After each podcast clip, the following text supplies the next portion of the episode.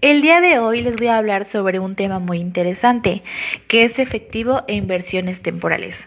Su concepto es, el efectivo dentro de las empresas lo podemos encontrar en las cuentas de caja y bancos. En la primera de ellas, dentro de un fondo fijo, se utiliza por lo general para cubrir gastos imprevistos y que son de cantidades pequeñas de efectivo.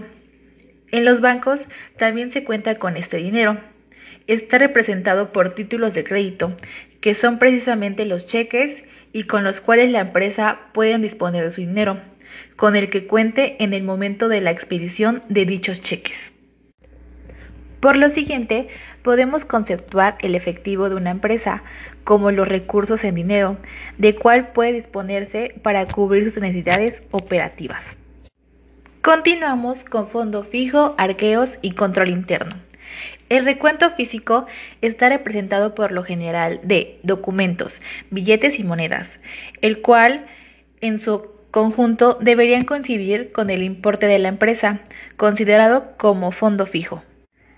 El control interno aplicable al fondo fijo lo podemos definir como el plan organizacional que utilizan las empresas para salvaguardar sus activos y posibles fraudes o pérdidas. Los principales aspectos de control interno relativos de manejo de efectivo cuyo cumplimiento deben vigilarse son separación de labores. Deben ser personas diferentes las que manejen efectivo, expidan cheques, operen auxiliares, registros y efectúen conciliaciones bancarias. Finanzas. El personal que maneja los fondos y cuentas bancarias deben estar afianzados para garantizar su manejo. Fondos fijos. Deben establecer para analizar a través de ellos los movimientos menores. Firmas mancomunadas.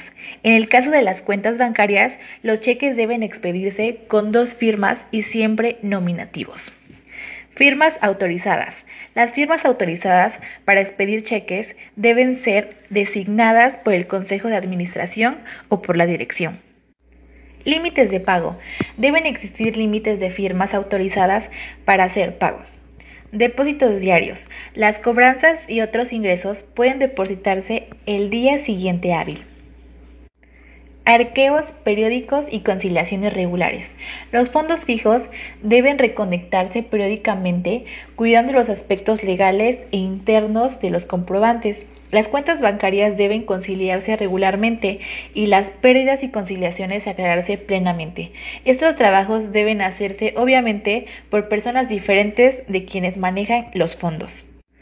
Arqueo de caja es el principal procedimiento aplicable en los efectivos y consiste en efectuar un recuento físico de los mismos. Al llevar a cabo un arqueo deben tenerse en cuenta las siguientes recomendaciones.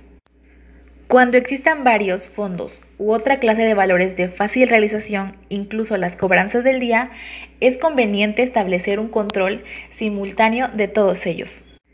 En todos los casos, deben solicitar la presencia de un funcionario que ratifique la actuación del personal encargado del arqueo y atienda las aclaraciones o dudas que surjan. Debe conocerse el importe del arqueo.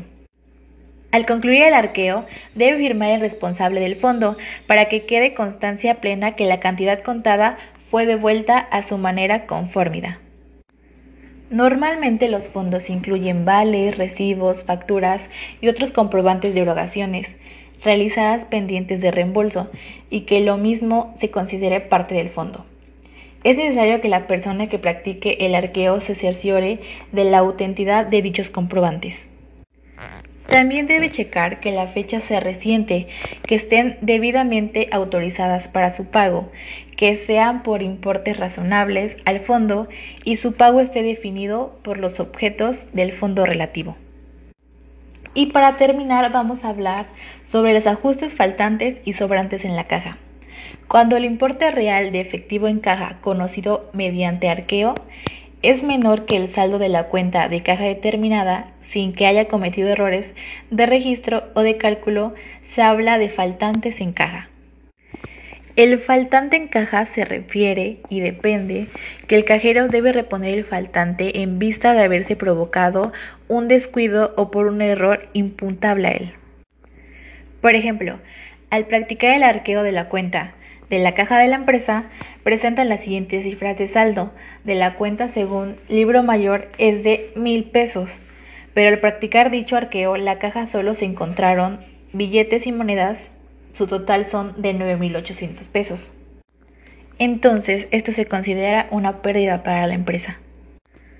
Cuando existen sobrantes en la cuenta de caja, la empresa, de acuerdo a sus necesidades, establece mecanismos muy diversos. Por ejemplo, un negocio como una tienda de autoservicio puede establecer que de los sobrantes se forme un fondo que servirá para futuros faltantes. Es poco común que una empresa en donde existe un adecuado control interno y políticas de manejo de caja se presente una situación. Sin embargo, si es esto que en algún momento puede llegar a suceder.